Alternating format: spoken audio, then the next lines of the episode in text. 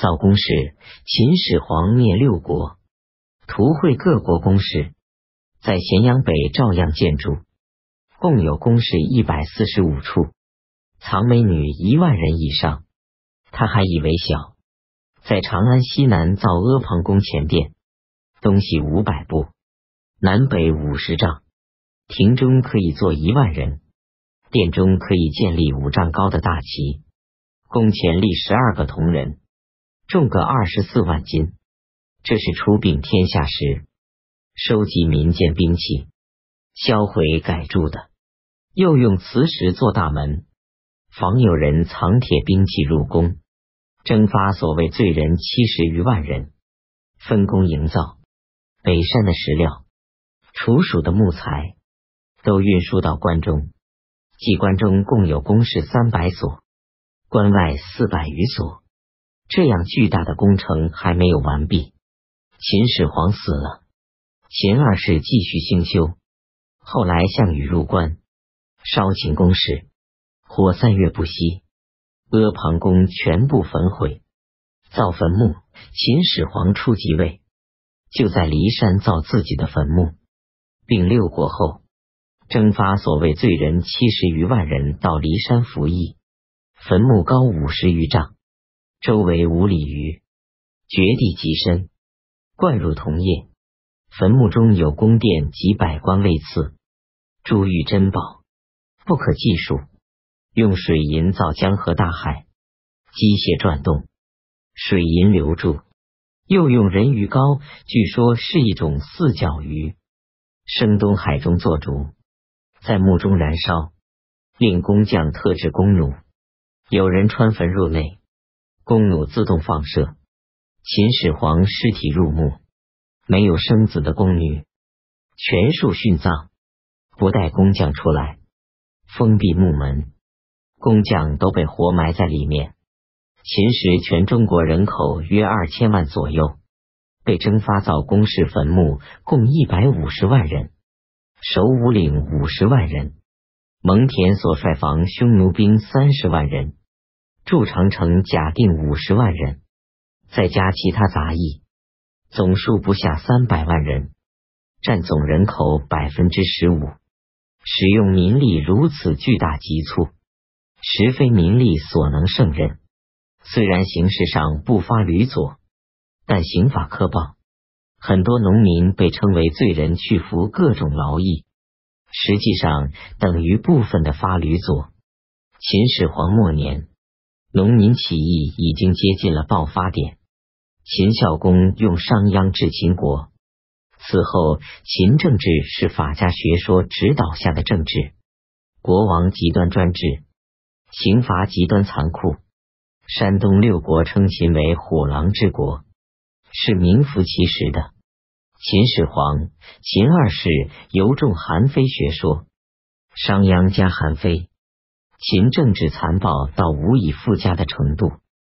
固然，法家政治在秦始皇时曾起着富国强兵、摧毁领主势力的作用，但到秦二世时，法家政治只剩下完全黑暗的一面，使秦强盛的学说转成为促秦灭亡的学说了。李斯劝秦二世行都则书，正是法家学说自然的产物。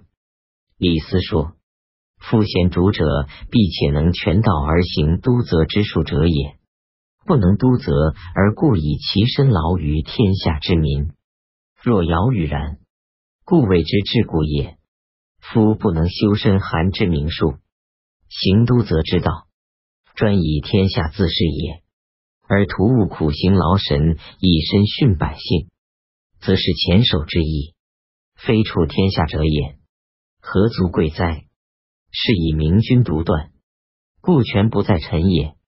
然后能灭仁义之徒，掩持说之口，困烈士之行，塞聪眼明，内读视听。若此，然后可谓能明甚寒之术，而修商君之法，法修庶民而天下乱者谓之文也。故都则之术设，则所欲无不得已。群臣百姓救过不给，何便之敢图？这种阴惨刻毒的民贼毒夫思想，与孔孟正统派的仁义学说恰恰处于对立的地位。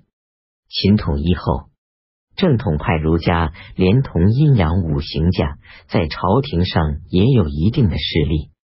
比起李斯为代表的荀派儒学和法家学派来，自然是劣势。但正统派儒家还是进行了激烈的斗争。荀子学派、法家学派与孔孟正统派儒学的斗争，集中表现在中央集权地主政治与分封诸侯领主政治的争论上，终于爆发了焚书坑儒的大破裂。前二二一年，出并天下，以丞相王缩为首的群臣。都主张在离秦较远的燕、齐、楚等地分封皇子为王，独廷尉李斯反对分封。秦始皇从李斯意，确定行师郡县制度。前二一二年，秦始皇大宴群臣，博士其人淳于越倡议，主张学古法，分封皇子功臣为诸侯。丞相李斯斥儒生不识今而学古。各尊私学，诽谤朝政，祸乱民心。建议禁私学，办法是除了史官所藏秦国史记以外，别国史记一概烧毁。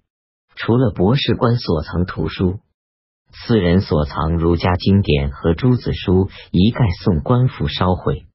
下令后三十天不送所藏私书到官府，罚住长城四年。具谈诗书的人斩首，嗜古非今的人灭族。只有医药、卜筮、农作书不精，民间求学以利为师。秦始皇从李斯议，实行了焚书法令。前二一一年，方士求神仙不得，畏罪逃走。秦始皇大怒，活埋儒生四百六十余人。这个焚书坑儒的野蛮行为。反映出当时统治阶级内部斗争的极端尖锐。李斯主张中央集权是适合时宜的，他所代表的儒家荀子学派与韩非派法家合流，却是一种极端压制人民的政治思想。王绾、淳于越主张分封诸侯，是违反时宜的。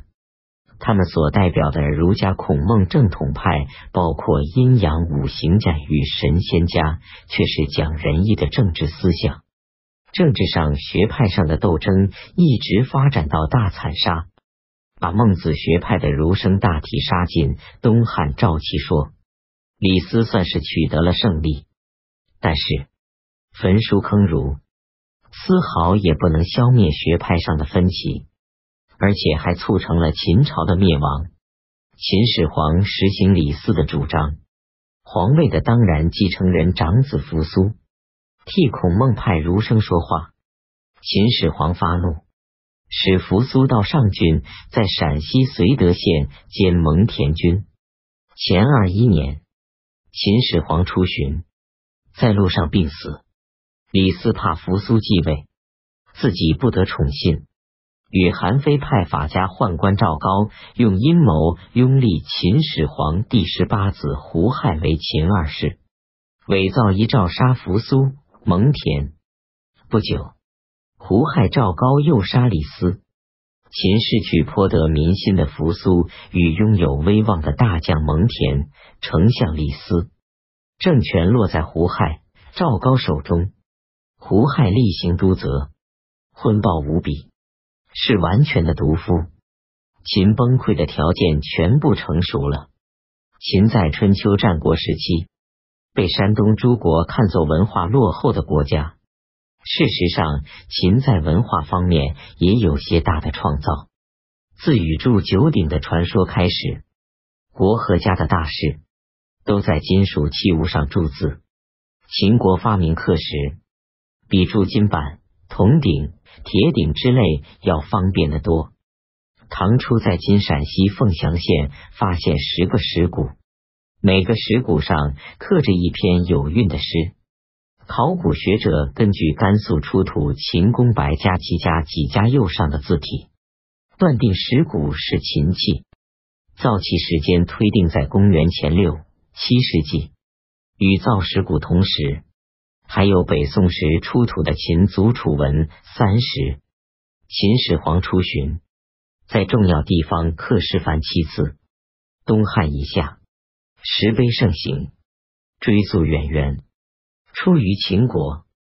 刻石要有钢刀，刻石鼓用什么刀，也是值得注意的。秦始皇画一全国度量衡器，陶量器上用木戳印四十字的诏书。考古学者马衡说：“这实在是中国活字排印的开始。”不过，他虽已发明，未能广泛应用。又说，秦穆公时的秦公白加七加几加右，铭文共一百字，也是用戳子印字在土范之上。这真是活字的创作了。在公元前六七世纪，秦国已有刻石和活字。说他比山东诸国文化落后，是不完全合乎事实的。